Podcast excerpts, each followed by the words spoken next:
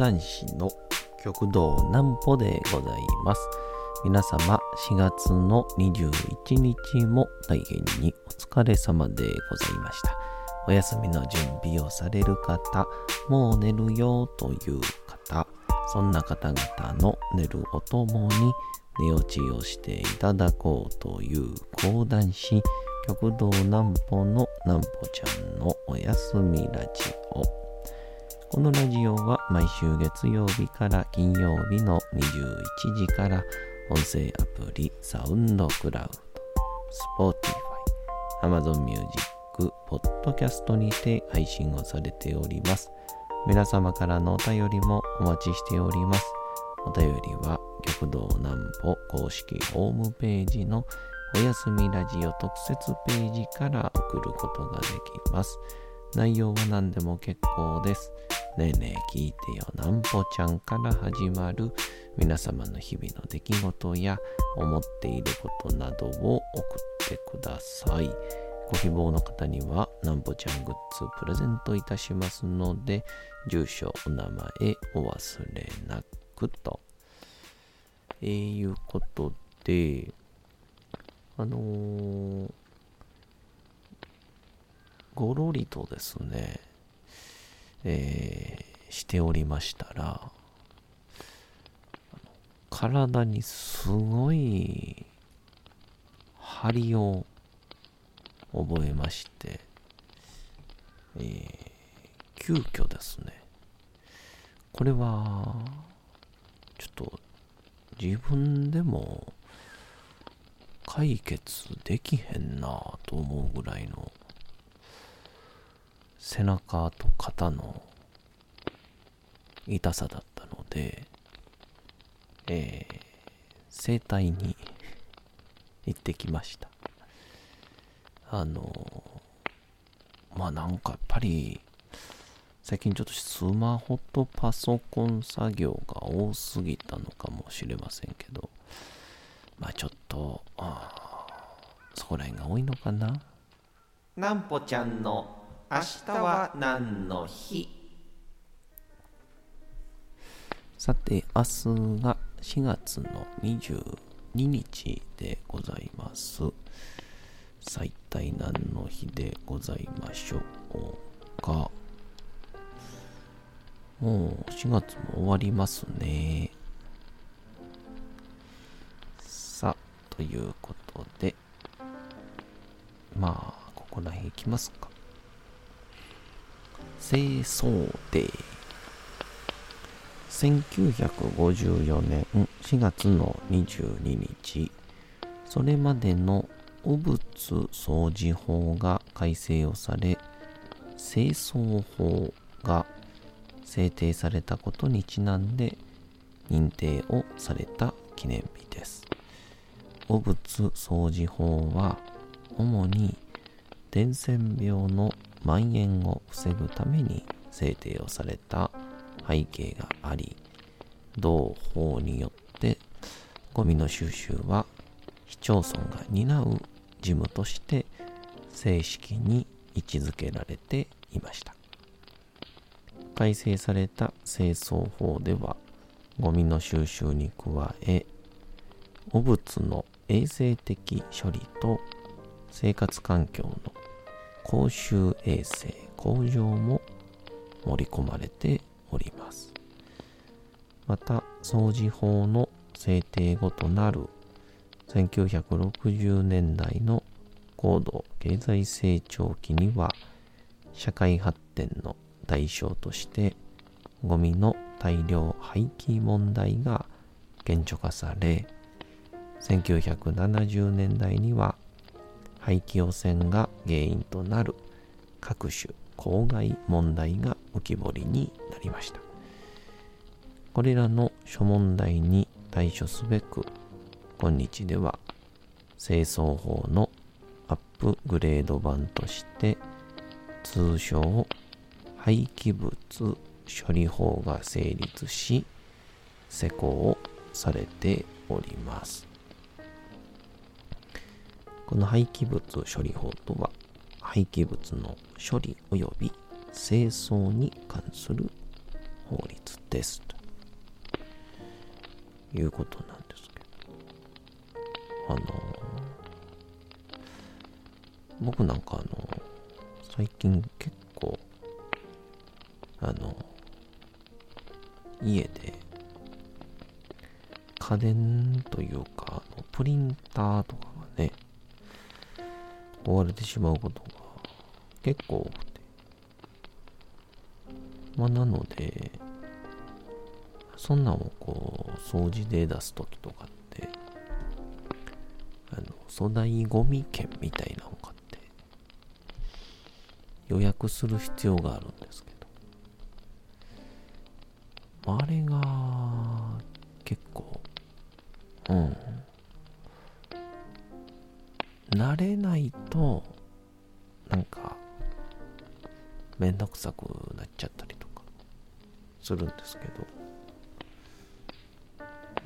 てしまえばっていうところがあるので、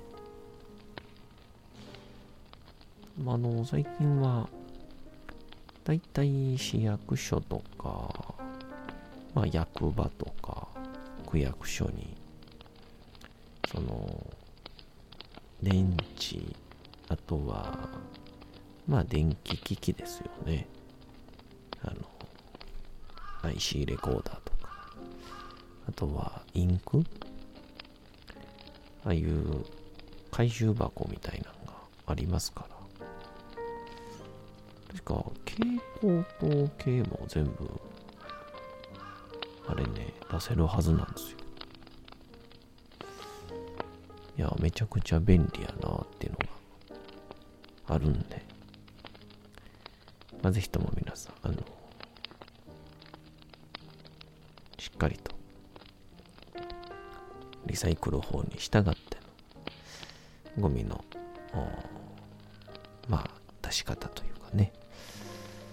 あのツイッターではマシンガンズさんが言うてありますんでぜひやってみてください。というので、えー、行ってきまして。正直ちょっとあのヨガに行っていたので、まあ、自信はあったんですよ。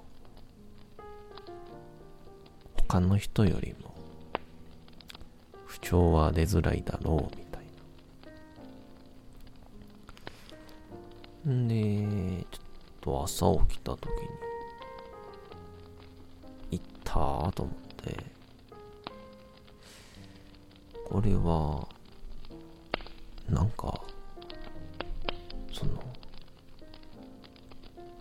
痛み止めとかでごまかしたらあかんなと思って。ちょっとこれはちゃんと解決せなあかんことやと思いましたんでちょっとあの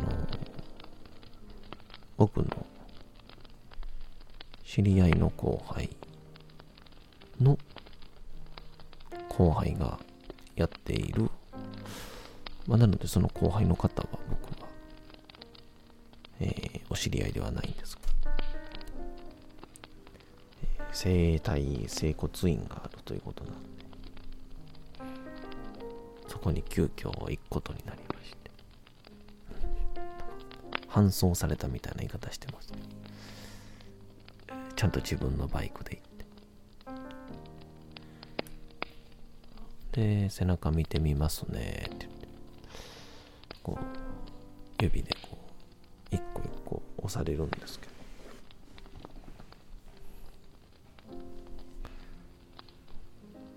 カチカチじゃないですかって言われて。まああの背中が特にその背中のこう縦に走っている部分がもうカチンカチンになってるとだからあの背中に一本バールを入れてるようなものだと。しんどないですか？って言われて。しんどいから来ましたっていう、えー、会話をしてきまして。んで、こう、ギュッギュッギュッギュ悪いところをほぐしてもらいながら、えー、まあ、もうね、とにかくね、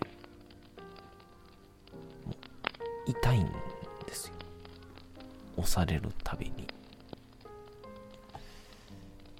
で、これなんで痛いのかなっていう話を聞いてたら、筋肉が凝る。で、そこが、えー、張り詰めるというか、ビチーンとこう。で、その表面に、いわゆる人間のリンパ液っていうものがあって、老廃物を出すもんなんですけど、えー、それが滞るようになる流れが悪くなる。で、いわゆる体のいわゆる赤信号点滅するのでそこは今異常だよっていう信号を出すんだと。それが痛みですっていう話をされてなるほどと。で特に左の肩甲骨が痛いんですけど多分右も同じくね凝ってるんですけど昔ね右の方が痛かったんですよ。でも今左しか痛くなくてえー、なんでなんですかっていう話をしたら、のそれは、あの、体は、たら、な痛みが80であろうが、えー、70であろうが、90であろうが、高い異常の方にえー、痛みがあの集まるんだと。えー、なので今左の方がやばいけど左が改善すると次右が痛くなりますっていう話をされてなので、ちょっと、辛抱強く、通ってみてくださいという話をされました。いや、さすがにやっぱこうね、背中をこう、ひねったりは自分でもできますけど、自分でゴリゴリ押すことはできないですから、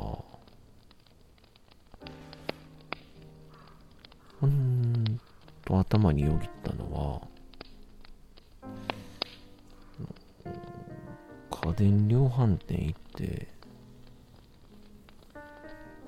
最高級のマッサージチェアに当たるしかないじゃんっていう。まあ絶対これ公に言うべきじゃないですからね。なので家でねちょっと。まあでもさすがにマッサージチェアなんて。家に放り込んだら。えらいことになりますから。それはできないんでね。あのその時にそうかと。こういう時に使うのがストレッチポールなんだということにはっと気づきました。背中に乗せてゴリゴリゴリ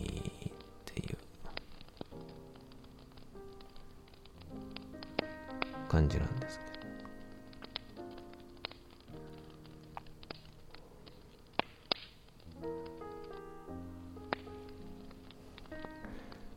まあちょっと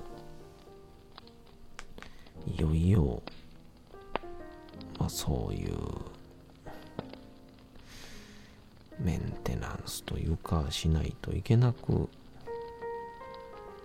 なったのかなという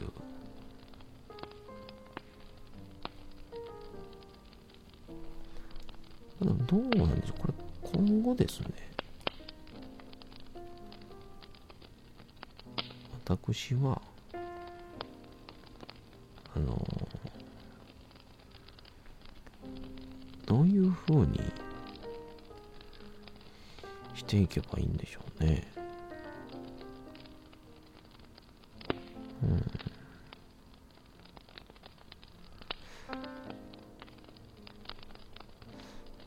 だから、とりあえずは、この、体を、その、ぐるぐる、ぐるぐる動かす、えー作業というか動きというかを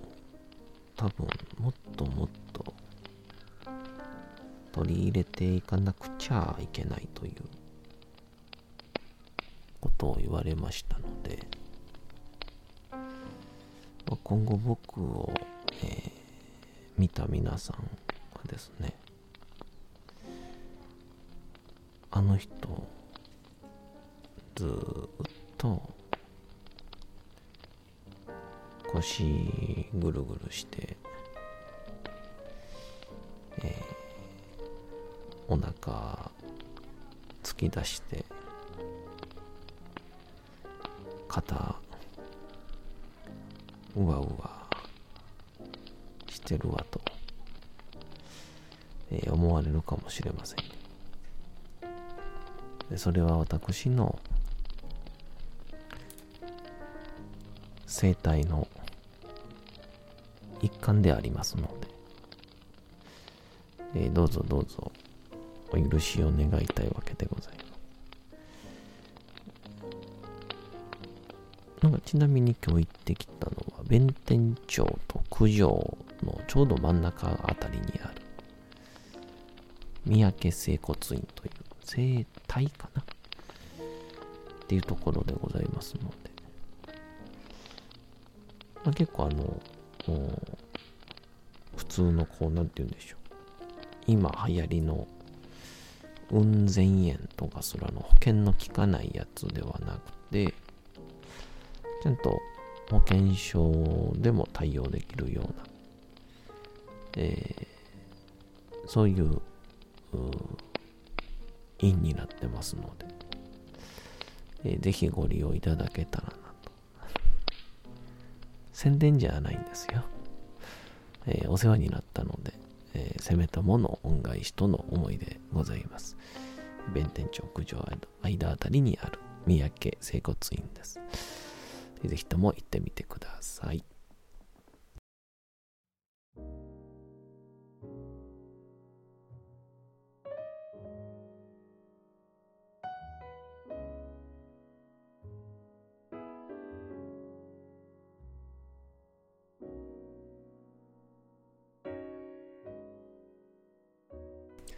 さて、時刻はうとうと朗読会の時間となりました。皆様、小さい頃眠れなかった時に、お父さん、お母さん、おじいちゃん、おばあちゃん、お世話になっている方に本を読んでもらった思い出はないでしょうか。なかなか眠れないという方のお力に寝落ちをしていただければと、毎日様々な物語、小説をお届けしております。さて、本日お読みしますのも小説の吉田松陰でございます。まあ、残すところあと5回か4回になってきましたけど、ちょっと今その野山国での俳句の会というところなので、まあ、ぜひともいいところまでね、いけたらと思うので、えー、どうぞ今日も、え、楽しんでいただければと思います。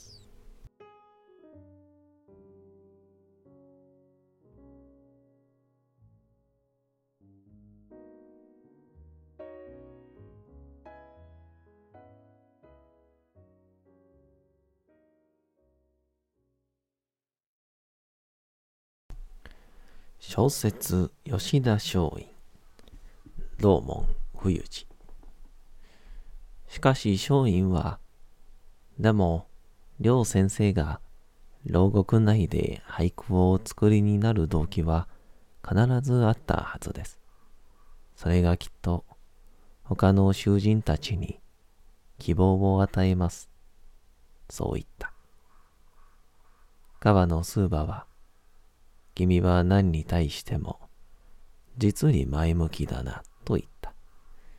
松陰はうなずいた。私も若気の至りで数々の失敗を犯してきました。しかしこの度にこう思います。なぜこうなったのだろうかと考えても物事は発展をしない。こうなった事実をもとにして過ちを再び繰り返さずに生きていくにはどうしたらいいかを考えます。羨ましいね。ガーのスーバはしみじみとそう言った。俳句について、吉村川野良先生のお話をお伺いしましょうと、松陰からの呼びかけを受けた囚人たちは、俳句と妙な表情をした。そうです。両先生がなぜこの獄内で俳句を作り始めたのか、その動機についてお話をしてくださるそうです。これはきっと私たちの参考になると思います。伺おうではありませんか。次々と呼びかけた。囚人たちも退屈をしている。そしていつ出られるか希望は全くない。退屈紛れに一つ話を聞いてみようか。そういう気になった。しかし富永弥平だけは俳句と聞き返してせせら笑った。俳句など女子供が慰むものだ。俺は聞かない。見べもなく言った。松陰は、でも、富永先生も難しいご本ばかりお読みになっていらっしゃらないで、たまには俳句の話をお聞きになると気分がほぐれますよと、そう言った。松陰に対しては、牢獄の最高責任者である福川久之助が、吉田虎次郎は別に藩に対して大きな罪を犯したわけではない。国を憂えて、やむにやまれぬ行動をとっただけだ。あいつの希望は何でも叶えてやれ。また、牢内での動きは自由にしてやれ。と獄卒に命じていたので、自分の棒を出て自由に歩き回れた。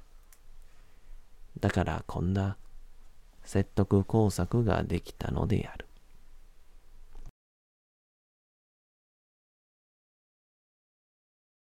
さて本日もお送りしてきましたなんぽちゃんのおやすみラジオ。というわけでございまして皆様4月の21日も大変にお疲れ様でございました。明日も皆さん街のどこかでともどもに頑張って夜にまたお会いをいたしましょう。なんぽちゃんのおやすみラジオでございました。それでは皆さん、おやすみなさい。すやすやすやーん。